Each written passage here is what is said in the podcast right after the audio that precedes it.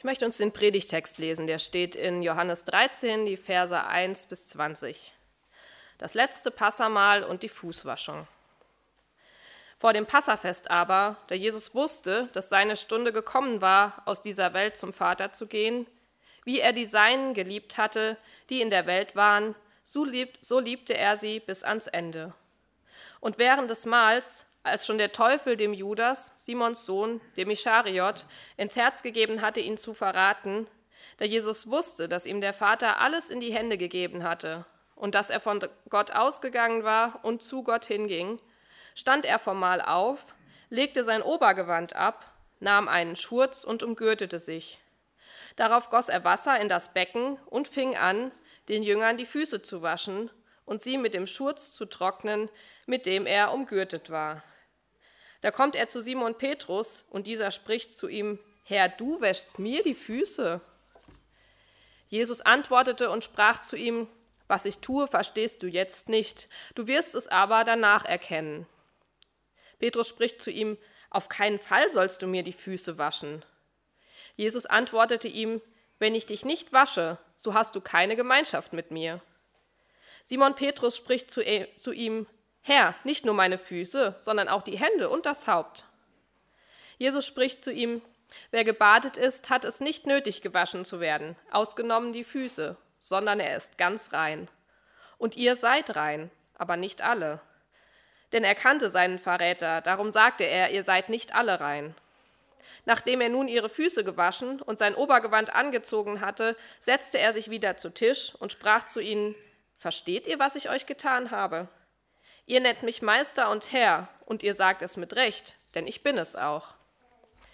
Wenn nun ich, der Herr und Meister, euch die Füße gewaschen habe, so sollt auch ihr einander die Füße waschen. Denn ein Vorbild habe ich euch gegeben, damit auch ihr so handelt, wie ich an euch gehandelt habe. Wahrlich, wahrlich, ich sage euch, der Knecht ist nicht größer als sein Herr, noch der Gesandte größer als der ihn gesandt hat. Wenn ihr dies wisst, glückselig seid ihr, wenn ihr es tut. Ich rede nicht von euch allen, ich weiß, welche ich erwählt habe. Doch die Schrift, doch muss die Schrift erfüllt werden. Wer mit mir das Brot isst, hat seine Verse gegen mich erhoben. Jetzt sage ich es euch, ehe es geschieht, damit ihr glaubt, wenn es geschehen ist, dass ich es bin. Wahrlich, wahrlich, ich sage euch, wer den aufnimmt, den ich senden werde, der nimmt mich auf. Wer aber mich aufnimmt, der nimmt den auf, der mich gesandt hat. Die Passionszeit schreitet aktuell immer weiter voran.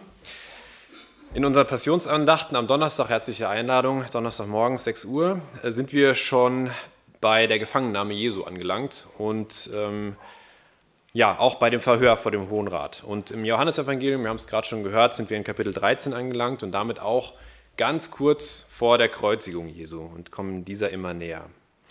Max hat das vor zwei Wochen in seiner Predigt auch schon gesagt, ähm, dass in den kommenden Kapiteln nicht mehr von Jesu öffentlichem Auftreten berichtet wird, sondern vielmehr, was er am Abend vor der, vor der Gefangennahme im engsten Kreis seiner Jünger erzählt und auch getan hat. Und wie so oft gibt uns der Evangelist Johannes einen ergänzenden Bericht dessen, was wir bei den anderen drei Evangelien lesen. Und hat das aber nicht nochmal niedergeschrieben, weil er erwartet einfach, dass ähm, jeder, der äh, sein Evangelium liest, das eben aus den anderen Evangelien schon kennt. Ich zähle das aber nochmal kurz auf, nämlich was am Donnerstag der Passawoche damals passiert ist. Also wir sind kurz vor, tatsächlich kurz vor ähm, dem Karfreitag. An dem Donnerstag ähm, hatte Jesus seine Jünger nach Jerusalem geschickt. Das lesen wir aus den anderen Evangelien äh, Evangelien. Zwei seiner Jünger waren es, um genau zu sein, und hatte eine relativ unbestimmte Vorhersage ihnen mitgegeben, nämlich, sie würden einen Mann finden mit einem Wasserkrug und dem sollten sie dann folgen in das Haus, in das er geht und den Hausherrn aufsuchen und dort würde sich ein Gastraum befinden, ähm, ein Gastzimmer und da sollten sie dann das Passamal anrichten. Und das machen sie auch genau so. Und dann irgendwann ist es eben Abend und während des Mahls, das kennen wir alle, ähm, wird Jesus dann auch das Abendmahl einsetzen und Jesus wird auch noch offenlegen, dass unter den Jüngern ein Verräter ist. Das lesen wir in den anderen Evangelien auch. Und das war es dann aber eigentlich auch schon. Also mehr lesen wir gar nicht so wirklich bei den anderen Evangelien. Kurze Erklärung noch, Passamal. Das wurde meist im Familienkreis gefeiert. Ähm, was wurde dort gemacht? Es gab ein geschlachtetes Lamm, Das wurde im Ganzen gebraten mit äh, ungesäuerten Broten, mit bitteren Kräutern und mit Wein dann gegessen. Und es sollte eben daran erinnert werden, dass genau das ja auch passiert ist beim Auszug aus Ägypten. Da wurde ein Lamm geschlachtet, die Pfosten der Tür wurden mit, mit äh, Blut bestrichen, damit der Todesengel äh, vorbeiging an der Familie. Und dann musste das ganze Lamm mit den Kräutern und so weiter, mit den ungesäuerten Broten und dem Wein dann verzehrt werden. Und zur Erinnerung daran hat man das dann, äh, wollte, sollte das dann auch wieder gemacht werden an diesem Abend. Zurück zu unserem Johannesevangelium während uns die drei ersten Evangelien die Ereignisse des Mahls sehr konzentriert wiedergeben. Ähm, Johannes, ähm, Matthäus zum Beispiel braucht lediglich 13 Verse dafür. Also innerhalb von 13 Versen hat er das ganze ähm, Mahl dann schon beschrieben. Nimmt sich Johannes ganze fünf Kapitel Zeit. Das war mir ehrlich gesagt vorher auch nicht wirklich klar. Aber er nimmt uns in über fünf Kapitel lang hinein in die Atmosphäre, die Gespräche des Abends und ja, gibt uns dadurch halt auch so ein Stück weit Insider-Informationen. Ich bin mir sehr sicher, dass diese Zeit für die Jünger Jesu sehr wichtig war, denn Jesus hat hier noch einmal äh, sie zugerüstet, hat ihnen noch mal ein bisschen ausführlicher erklärt und sie auch, äh, vorbereitet auf die Zeit, wenn sie auf sich allein gestellt sein werden. Und diese Zeit würde ja auch bald schon kommen, denn in einigen Stunden würde Jesus verhaftet werden. Und erst in Kapitel 18 heißt es dann, dass äh, Jesus, nachdem er das gesprochen hatte, mit seinen Jüngern hinausging eben in den Garten Gethsemane. Ja, und wenn wir jetzt auf den ersten Vers mal schauen, des Kapitels 13, dann liest er sich irgendwie wie eine Überschrift oder wie man heute, sagen würde, ein Management Summary, also eine prägnante Zusammenfassung dessen, was in den kommenden Versen so passiert. Ähm, dort steht vor dem Passafest aber, da Jesus wusste, dass seine Stunde gekommen war, aus dieser Welt zum Vater zu gehen, wie er die Seinen geliebt hatte, die in der Welt waren, so liebte er sie bis ans Ende. So steht es in Schlachter, ist etwas sperrig, äh, deswegen hier nochmal das, was in der Menge Bibel übersetzt steht, da ist etwas flüssiger.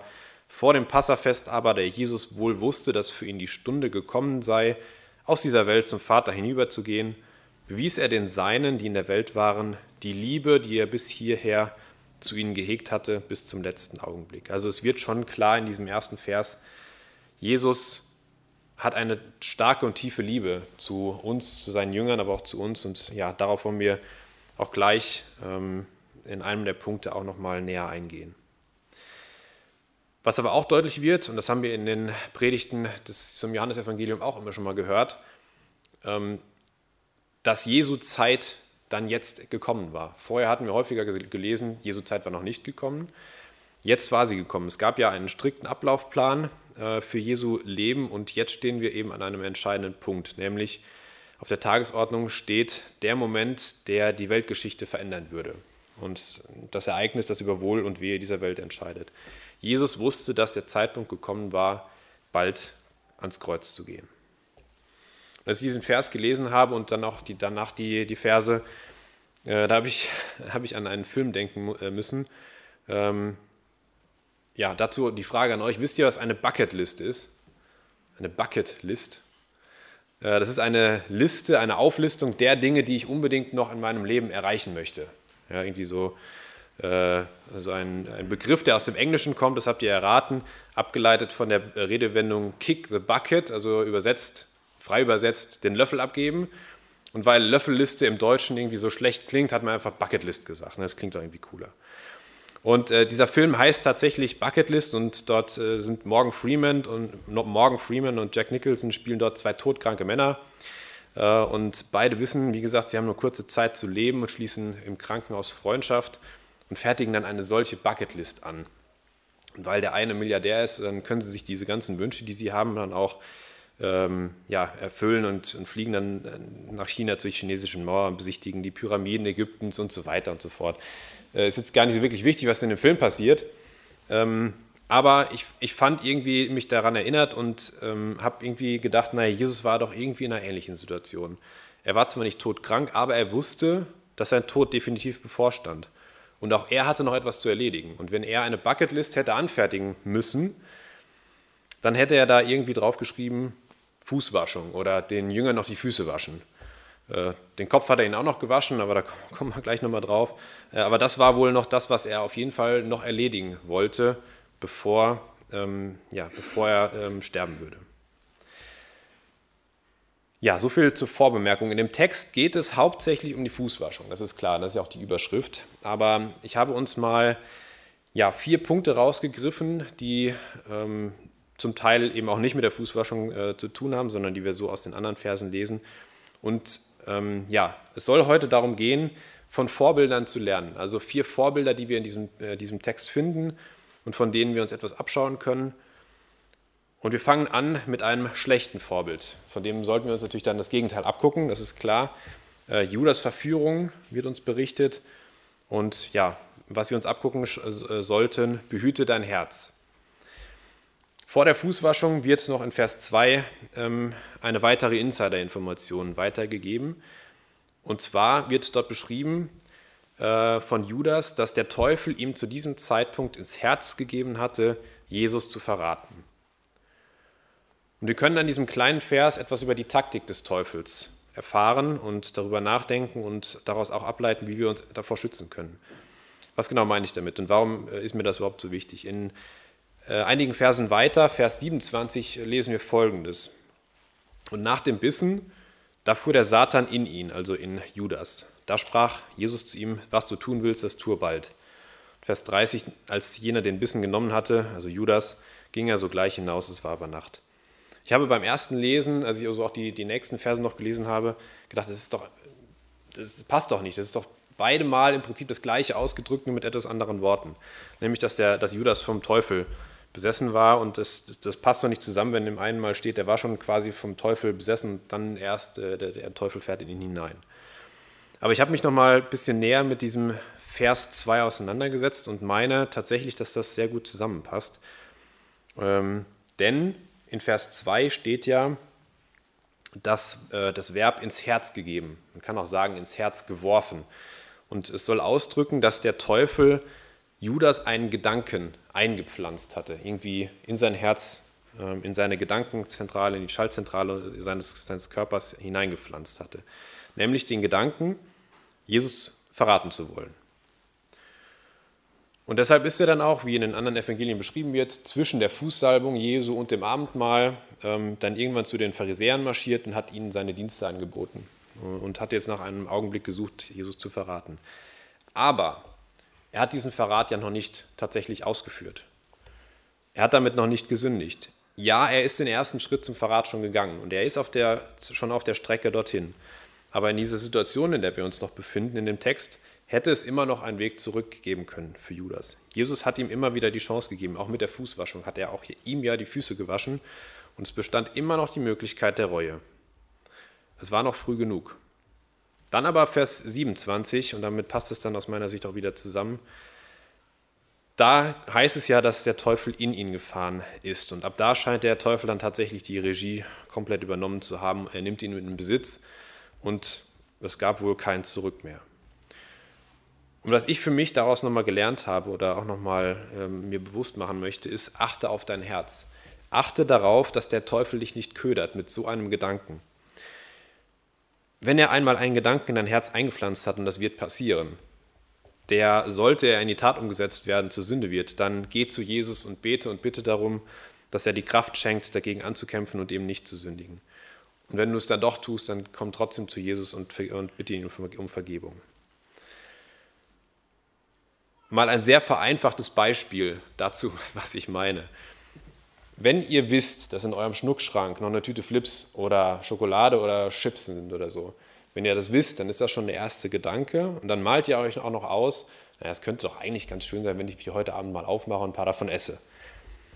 Nach meiner Erfahrung äh, ist es dann häufig schon so, also so weit zu spät, dass man tatsächlich hingeht, die Flips aufmacht und dann nicht nur ein paar isst, sondern sich innerhalb einer halben Stunde die ganze Tüte reinknallt, total aufgebläht, aufgedunsen ist und einem total schlecht ist danach. Das ist ein sehr verharmlosendes Beispiel. Ich möchte euch daran nur ein bisschen deutlich machen, was ich damit meine und was der ähm, Jakobus in Jakobus 1, Vers 14 so beschreibt. Jeder Einzelne wird versucht, wenn er von seiner eigenen Begierde gereizt und gelockt wird. Danach, wenn die Begierde empfangen hat, gebiert sie die Sünde. Die Sünde aber, wenn sie vollendet ist, gebiert den Tod. Jeder von uns wird von seiner eigenen, ganz individuellen Begierde gereizt und gelockt, wie Jakobus das sagt. Hat man bei Judas ja auch gesehen. Es ist ja, was auch immer es sein mag bei euch. Geltungssucht, Sexualität, Geld, Karriere, Schönheit und so weiter. Das könnt ihr jetzt runterdeklinieren auf euer Leben.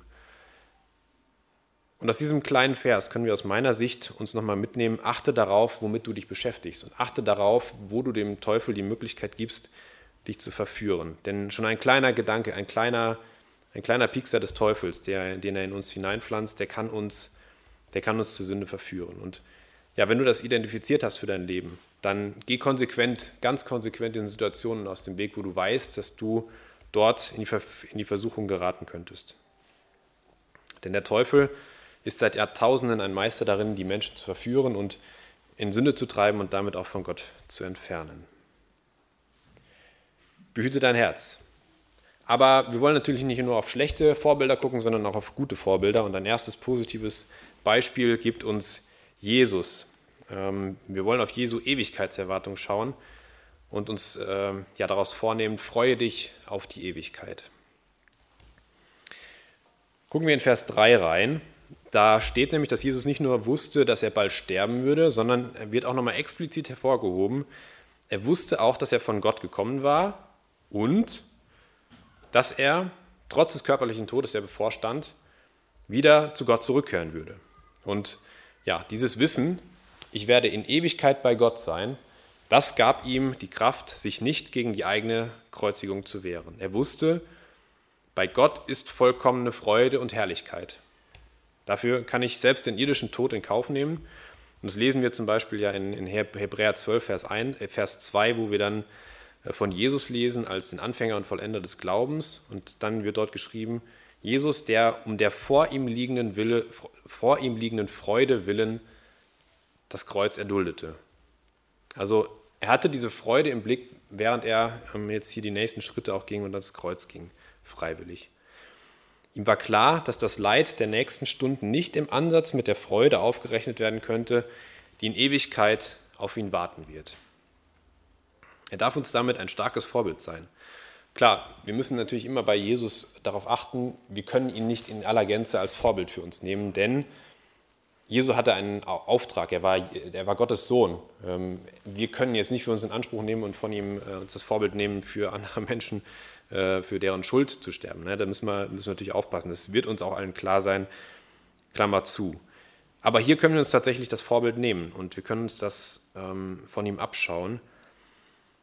Denn, und das sagt er ja auch in einigen Versen dann weiter sogar, tatsächlich in Kapitel 14, an diesem Abend noch wird er den Jüngern sagen, in meinem Haus, beziehungsweise im Haus meines Vaters, sind viele Wohnungen. Und wenn das nicht so wäre, so hätte ich es euch äh, gesagt. Ich gehe hin, um euch eine Stätte zu bereiten. Es gilt also auch für uns. Auch wir dürfen wissen, dass wir in Ewigkeit bei Jesus sein dürfen, bei Gott sein dürfen und wissen, dass uns das eine große Freude bereiten wird und eine Freude, die wir so nicht in unserem Leben bisher gekannt haben. Lass uns das als Beispiel nochmal nehmen und nochmal uns zurufen, wir sind errettet. Du bist errettet. Und du wirst nach deinem Tod bei Gott sein dürfen. Und ja, das darf und soll dich stärken und diese Gewissheit ähm, ja, kann dich dann auch zurück in den Alltag schicken. Mit dieser Gewissheit kannst du zurück in den Alltag gehen, in die Bedrängnisse, in die Nöte, in die Sorgen, in die Ängste, die du vielleicht hast, ganz individuell. Paulus schreibt es in 2. Korinther 4, Vers 17, denn unsere Bedrängnis, die schnell vorübergehen und leicht ist, verschafft uns eine ewige und über alle Maßen gewiss, gewichtige Herrlichkeit, da wir nicht das, das Sichtbare sehen, sondern auf das Unsichtbare. Das ist damit gemeint. Wir wissen, was auf uns wartet und das darf uns Kraft geben und hat Jesus hier Kraft gegeben, auch bis in den Tod hinein. Ja, und dann, ihr wartet sicher alle schon drauf, kommen wir doch endlich einmal zu, der, zu dem eigentlichen Ereignis dieses Berichtes, nämlich zu der Schilderung der Fußwaschung. Da stand er vom Mahl auf, legte sein Obergewand ab, nahm einen Schurz und umgürtete sich. Darauf goss er Wasser in das Becken, muss ich mich umdrehen, und fing an, den Jüngern die Füße zu waschen und sie mit dem Schurz zu trocknen, mit dem er umgürtet war. Den meisten von euch wird das bekannt sein. Ihr habt vielleicht schon viele Predigten und Andachten dazu gehört. Bei, de, ähm, bei den Israeliten war es damals wichtig, sich regelmäßig die Füße zu waschen. Also das ist heute auch noch wichtig, das ist klar, also das nicht falsch verstehen. Es geht natürlich darum, dass man im Alltag integriert sich mehrmals, vielleicht sogar am Tag oder deutlich regelmäßiger die Füße gewaschen hat. Sehr einfacher Grund, es war halt eine staubige Gegend in Israel und man hatte in der Art irgendwie Sandalen oder offene Schuhe an.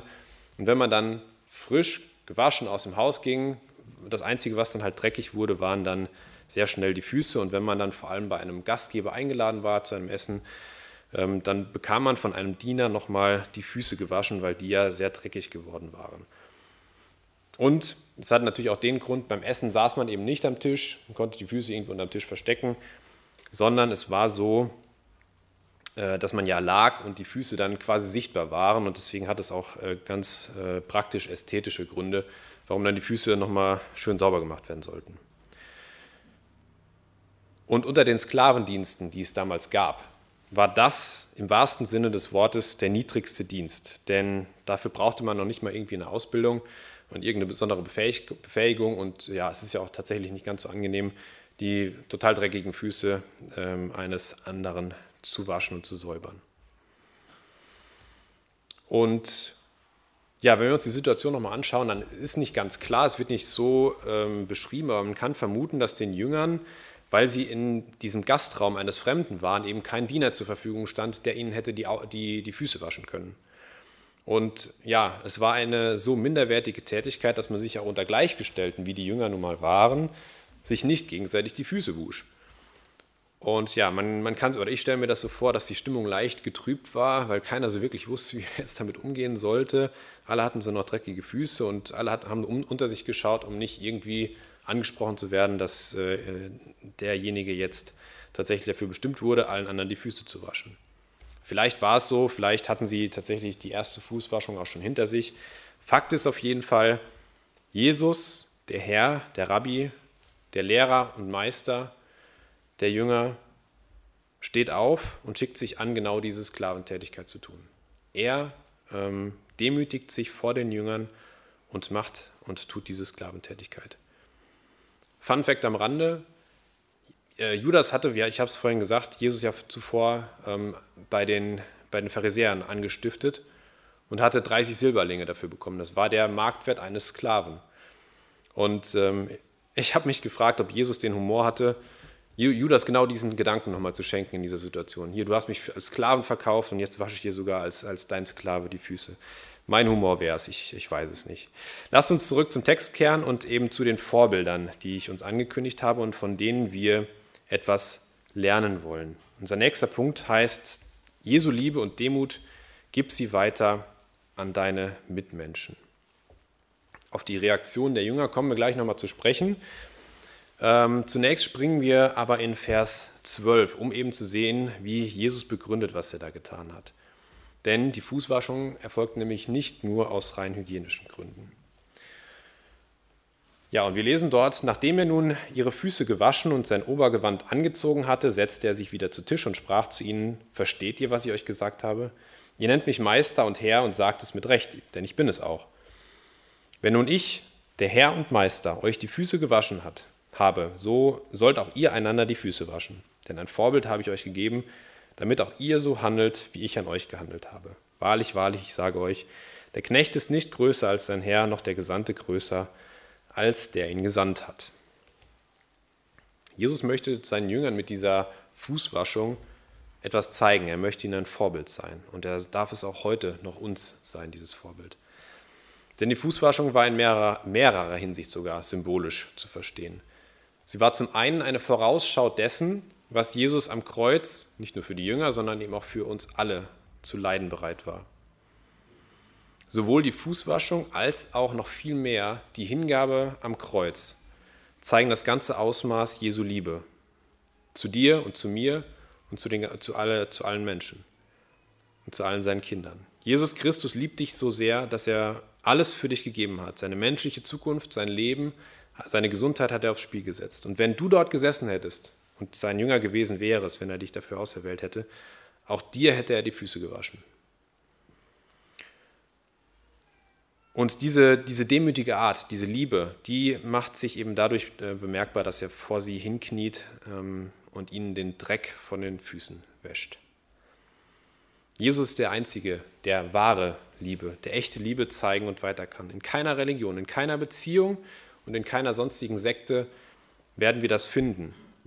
Man findet natürlich Angebote, die das versprechen, die wahre Liebe, Glückseligkeit versprechen.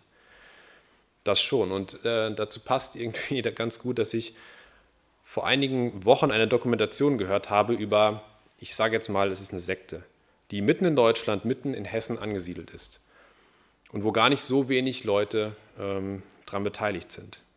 Die versprechen dir Just Love. Es nennt sich Bhakti Mada. Werdet ihr wahrscheinlich noch nie gehört haben, aber Just Love wird versprochen, also echte Liebe, Just Love. Und zentraler Anker ist ein Guru, der hinduistische und christliche Glaubensinhalte vermischt und dann auch als Gott gleich verehrt werden möchte. Wie gesagt, mitten in Deutschland, mitten in Hessen. Aber nicht nur dort, sondern auch in anderen Ländern, auf, in vielen Ländern dieser Welt, wo wirklich mehrere tausend Leute, Anhänger ähm, diesen Guru verehren. Und diese Dokumentation war natürlich so aufgebaut, dass von Aussteigern dann berichtet wird, was da tatsächlich passiert. Und es lässt, die Berichte dieser Aussteiger lassen darauf schließen, dass die wahre Liebe, Just Love, die wahre Liebe, die dort gepredigt wird, eher die Liebe des Gurus für sich selbst zum Ausdruck bringt. Denn hinter den wohlklingenden Versprechen steckt eine gut geölte Wirtschaftsmaschinerie und äh, die Gutgläubigkeit der Anhänger, die soll einfach in Euro umgewandelt werden. Und das passiert wohl auch sehr, sehr erfolgreich. Und außerdem werden die Anhänger noch auf verschiedenen Ebenen ausgenutzt. Echte Liebe, das wird zwar hier versprochen, aber echte Liebe finden wir nur bei Jesus. Und während sich der Guru dieser Sekte, der heißt übrigens Paramahamsa Sri Swami Vishwananda, müsst, könnt ihr wieder vergessen, der lässt sich bedienen und anbeten. Ja, also wirklich äh, in, in einem ganz, ganz offensichtlichen äh, Missverhältnis steht er zu seinen Jüngern. Während er sich anbeten lässt, begibt sich Jesus Christus auf seine Knie, demütigt sich, wäscht seinen Jüngern die Füße und stirbt schließlich, ohne auch nur einen Cent damit verdient zu haben. Das ist eine Liebe, wie wir sie außerhalb bei Jesus nirgendwo mehr finden werden. Und das zeigt auch diese Fußwaschung.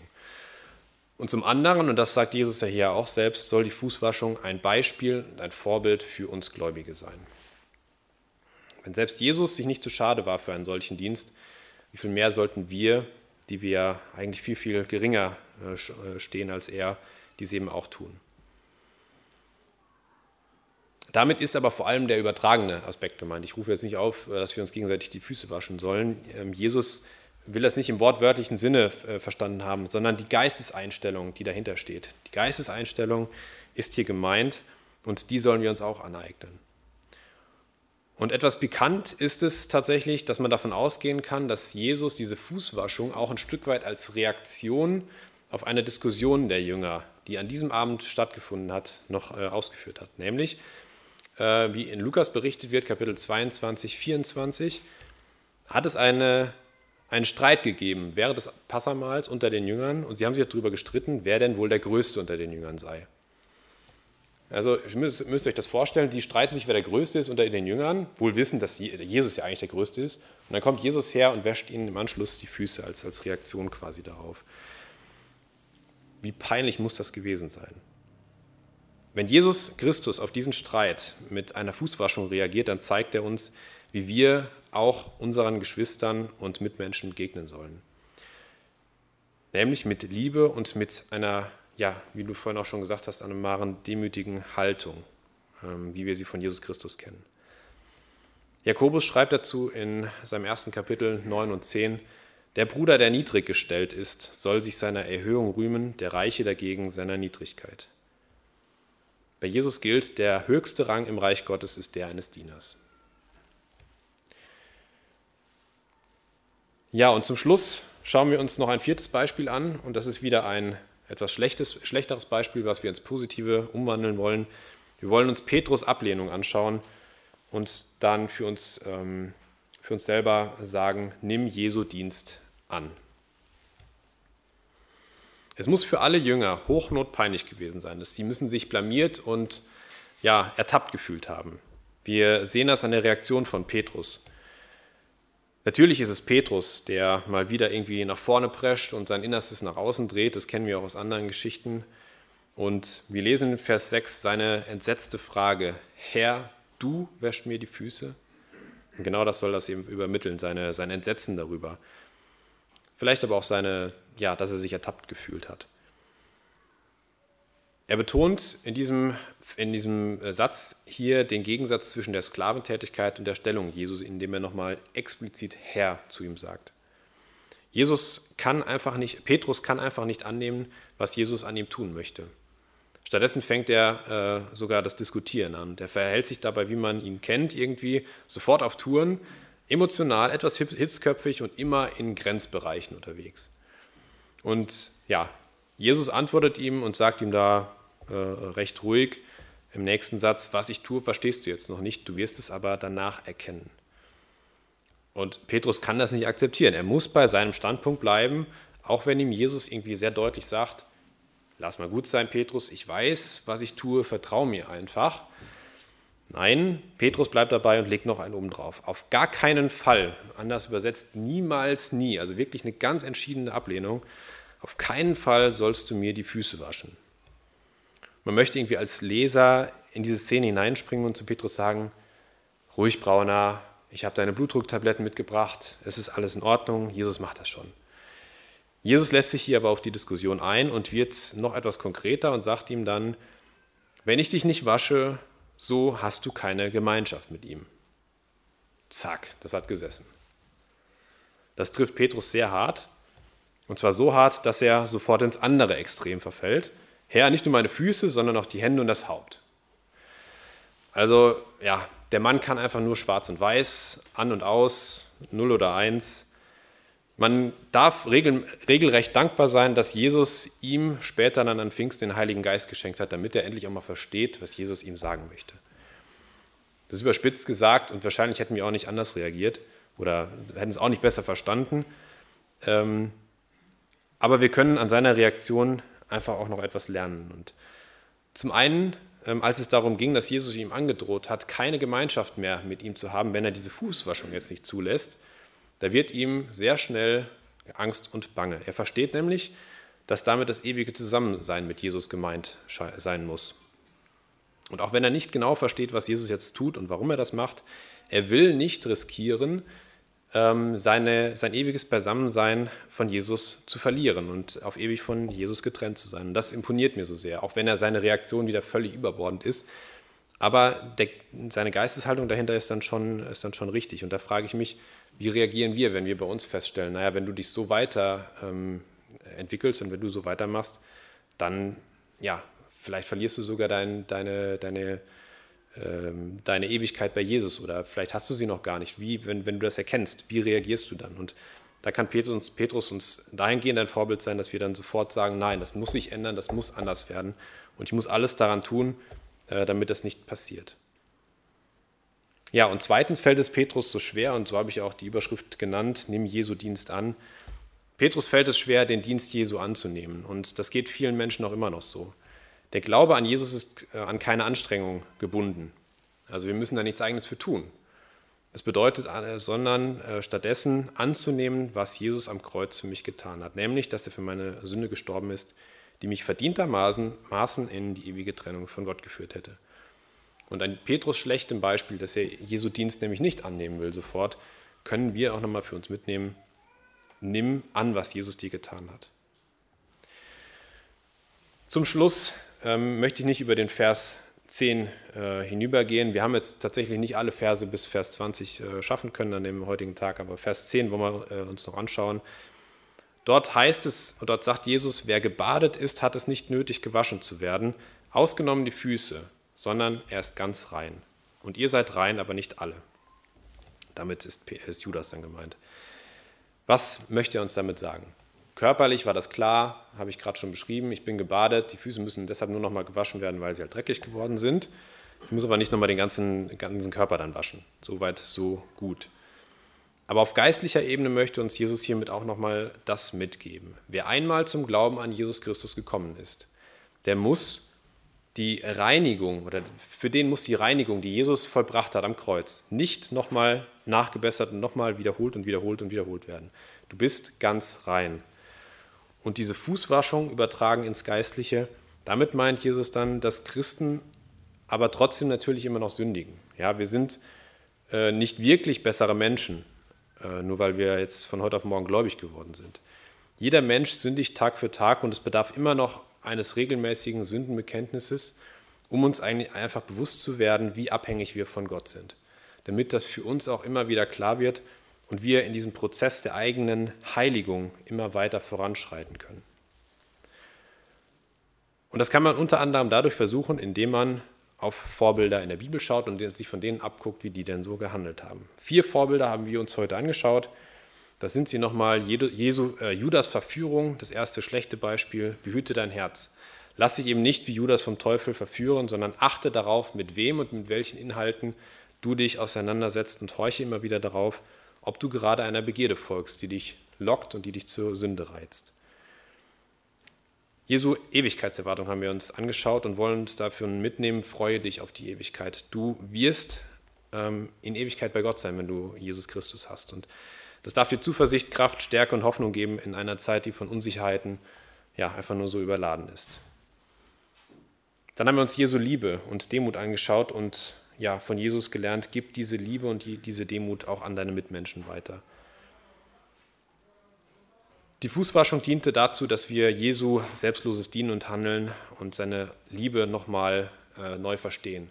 Und dieses Beispiel mit der Sekte, was ich euch ähm, gezeigt habe, das ist zum einen erschreckend, aber kann auch ähm, immer noch, bedeutet immer noch, dass es in Deutschland Menschen gibt, die nach echter Liebe sich sehnen. Das heißt, es gibt immer noch Leute, die sind auf der Suche und haben, haben sie noch nicht gefunden, die haben Jesus noch nicht gefunden.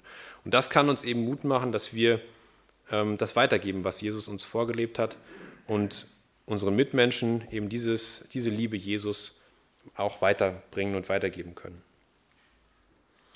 Und viertens ähm, haben wir uns zum Schluss nochmal ein schlechtes Beispiel angeschaut, Petrus Ablehnung, nimm Jesu Dienst an. Der zentrale Punkt des christlichen Glaubens ist die Erkenntnis, dass ich allein durch den Dienst Jesu errettet bin und dadurch meine Schuld, allein dadurch meine Schuld verloren geht. Nimm das an.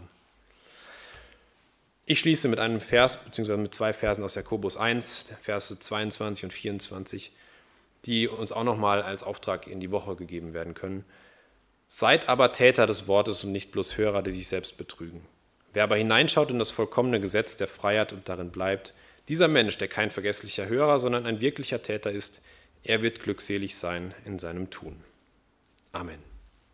Lasst uns noch beten.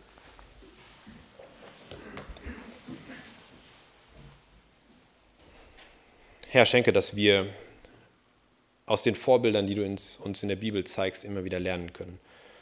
Ob es jetzt die Punkte heute sind oder ähm, ja, andere Vorbilder aus anderen Texten, Herr, schenke, dass wir das auf unser Leben übertragen können und dass wir dadurch etwas ähnlicher werden und etwas ähnlicher dem Bild, wie du uns gerne hättest. Wir werden nie sündlos sein und deswegen brauchen wir auch immer wieder deine Vergebung und wir danken dir, ja, dass wir dass wir einfach, ja, dass wir zu dir kommen können und, und um Vergebung bitten können. Danke, dass wir aber auch wissen dürfen, dass du uns, dass du uns grundsätzlich errettet hast, dass wir nicht immer wieder dafür kämpfen müssen oder dass wir, dafür, dass wir daran zweifeln müssen, ob wir jetzt gerettet sind oder nicht. Danke, dass du uns das zusicherst und danke, dass wir diese Gewissheit dann auch haben dürfen für unser Leben und dass wir dadurch, dass wir wissen dürfen, dass wir in Ewigkeit bei dir sein werden, dass wir dadurch auch durch schwere Zeiten in unserem Alltag kommen können. Danke, dass du uns dieses Wort schenkst und danke, dass du uns äh, ja jeden Sonntag hier dein Wort aufschließen möchtest. Amen.